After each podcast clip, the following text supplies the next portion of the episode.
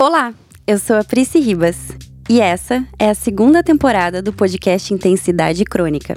Eu falo aqui sobre as minhas vulnerabilidades porque eu acredito que coragem inspira e eu quero inspirar você a sair de um lugar que não te cabe mais. Eu espero que a bagunça que acontece aqui faça algum sentido para você.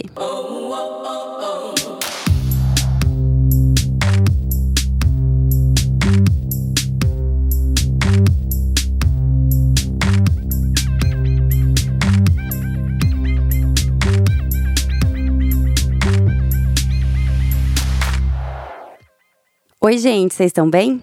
Antes de começar, quero pedir para todo mundo que está ouvindo aqui seguir o Intensidade Crônica no Spotify, por favor. Ativa o sininho para você receber os episódios em primeira mão. E me segue também no Instagram, arroba Intensidade Crônica. Eu compartilho não só os episódios por lá, mas também textos, crônicas de minha autoria, tá bom? Eu percebi que eu adoro começar meus episódios buscando experiências que eu vivi na minha infância. Deve ser porque as coisas mais enraizadas que temos dentro da gente é porque viemos praticando há muito tempo. Com esse episódio não vai ser diferente. Eu não lembro quantos anos exatamente eu tinha, mas a história envolve uma mochila transparente dos dálmatas. Ou seja, mais do que 10 anos eu não deveria ter.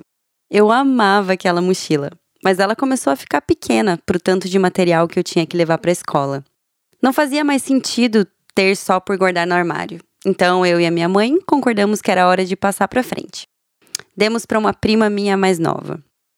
Um tempo depois, essa minha prima apareceu na casa da minha avó com a mochila e eu, na maior inocência mesmo, soltei a frase: Ah, tá usando a minha mochila, é? Eu lembro que a minha prima ficou super envergonhada, rolou uma situação meio constrangedora ali. Se fosse hoje em dia, com certeza eu ia receber um merecido cala a boca que você me deu, então agora é minha.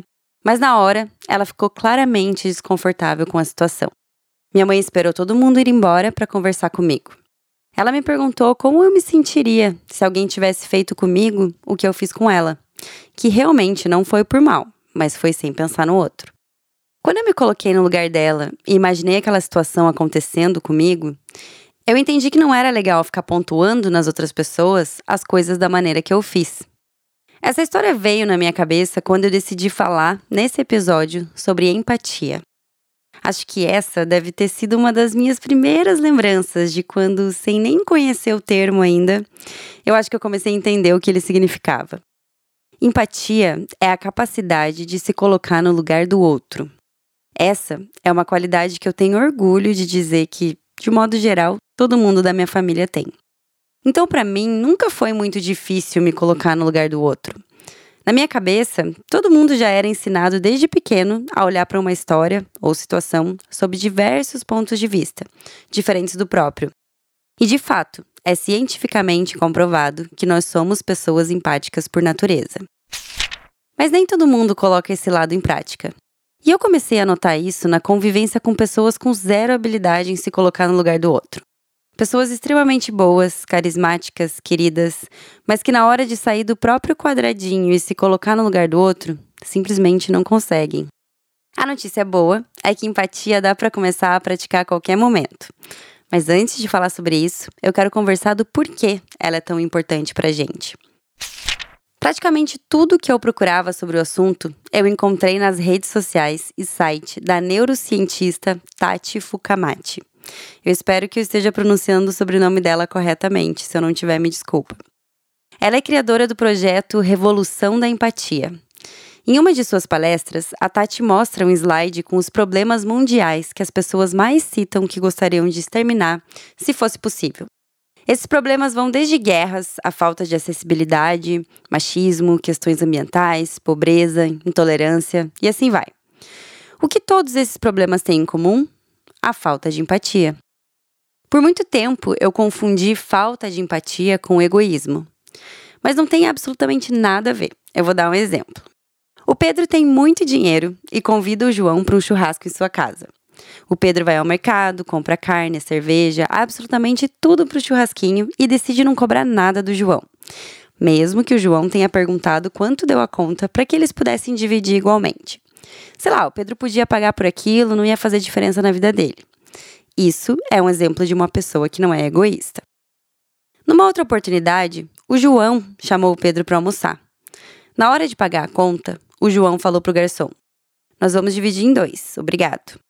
O Pedro internamente pensa: Poxa, eu paguei todo o churrasco aquele dia e agora ele vem querer dividir um almoço tão barato em dois? Como eu disse antes, o Pedro não é egoísta, mas ele não tem empatia. Ele não teve a capacidade de se colocar no lugar do João para saber se ele tinha condições de bancar sozinho aquele almoço. E o João, no dia do churrasco, tinha perguntado o valor das compras, ou seja, ele estava disposto a dividir em dois aquela conta. Isso não faz com que ele magicamente tenha dinheiro para agora pagar o almoço todo. Pedro não sabe a condição financeira do João, não tem nem ideia se ele poderia pagar pelo almoço todo e, mesmo assim, achou um absurdo o amigo não ter agido da mesma maneira que ele. Eu acho que essa é a maneira mais simples de exemplificar que egoísmo nada tem a ver com falta de empatia. Por isso, às vezes fica tão difícil explicar para uma pessoa o conceito de se colocar no lugar do outro. E aí eu quero trazer outra frase maravilhosa que a Tati usa na sua palestra. Sabe aquele clichê, faça para os outros o que você gostaria que fizessem para você? Ela corrige, dizendo que os outros simplesmente podem ter gostos diferentes da gente, ou necessidades, enfim. Eu acho que o mais certo é tratar os outros exatamente como eles gostariam e merecem ser tratados, né? A realidade das pessoas são diferentes, mas o exercício de se colocar no lugar do outro nos aproxima de um jeito inimaginável. Brené Brown, autora maravilhosa que eu sempre cito por aqui, fala que algumas das habilidades que as pessoas que têm empatia apresentam são capacidade de ter outras perspectivas, ou seja, reconhecer as perspectivas e habilidades do outro e não julgar as pessoas. Essa habilidade me fez lembrar uma vez que no meu processo de coaching, uma das atividades era pedir para as pessoas que convivem comigo falarem qualidades e defeitos meus. E um dos defeitos que algum colega de trabalho, que eu jamais saberei quem é, disse: Ela bate no peito dizendo que não julga os outros, mas julga. eu fiquei bem chateada na época. Mas ali eu entendi que não julgar é um processo mesmo, que a gente tem que se autocorrigir todos os dias. Ou seja, se a gente praticar o exercício de sair da nossa perspectiva e entrar na do outro com o mínimo de julgamento possível, vamos inevitavelmente nos tornar pessoas mais empáticas. Isso é bom para o mundo, que vive em mais harmonia, e bom para a gente, que nos tornamos mais criativos e inovadores, considerando que vamos ter mais perspectivas e mais capacidade de entender que existem milhões de outras realidades além da nossa. O assunto é tão extenso que empatia é dividida em três categorias: a cognitiva, a emocional e a compassiva. A empatia cognitiva é basicamente a mesma coisa que eu acabei de explicar que a Brené Brown fala, sobre tentar entender os sentimentos e pensamentos da outra pessoa. A emocional é a que envolve o compartilhamento de sentimentos com o outro. Já a compassiva, na minha opinião, é a mais difícil, porque sai do entendimento e vai para a ação. Ou seja, depois de ter entendido o ponto de vista do outro e ter se conectado emocionalmente, a pessoa entende as necessidades do outro e sente vontade de ajudar. Embora extenso, não é complexo. A gente pode começar a praticar a empatia a qualquer momento. Desde a situação mais boba de todas, tipo, uma criança chega na sua casa enquanto você está tomando um potão de sorvete. Se você fosse essa criança, você ia ficar com vontade, não ia? Então, custa oferecer o sorvete para a criança, se coloca no lugar dela. O mundo não gira em torno de você e das suas vontades. Ou coisas mais complexas, que é quando envolvem pontos de vista e decisões que podem mudar o destino de uma ou mais pessoas. Se colocar no lugar do outro é muito essencial, e o mundo está precisando urgente disso, principalmente o Brasil. Uma pesquisa, divulgada em 2016 pela Universidade Estadual de Michigan, mostra que entre 63 nações avaliadas, o Brasil ficou em 51º lugar, em um ranking de empatia. É aquela história de dizer que estamos todos no mesmo barco, sabe? Mas a gente não tá, não. Tá todo mundo na mesma maré. Uns estão num cruzeiro e outros estão naquele pedaço de madeira que a Rose ficou em cima do Titanic, sabe? Então, tentar ver o mundo com a perspectiva de quem não tá no mesmo barco que a gente é essencial para que possamos construir um cenário melhor para nós mesmos. Mais uma coisa que a Tati fala que eu gosto muito é que a mudança sim começa dentro da gente, mas também começa quando olhamos ao nosso redor. Muito obrigada por ter me ouvido até aqui.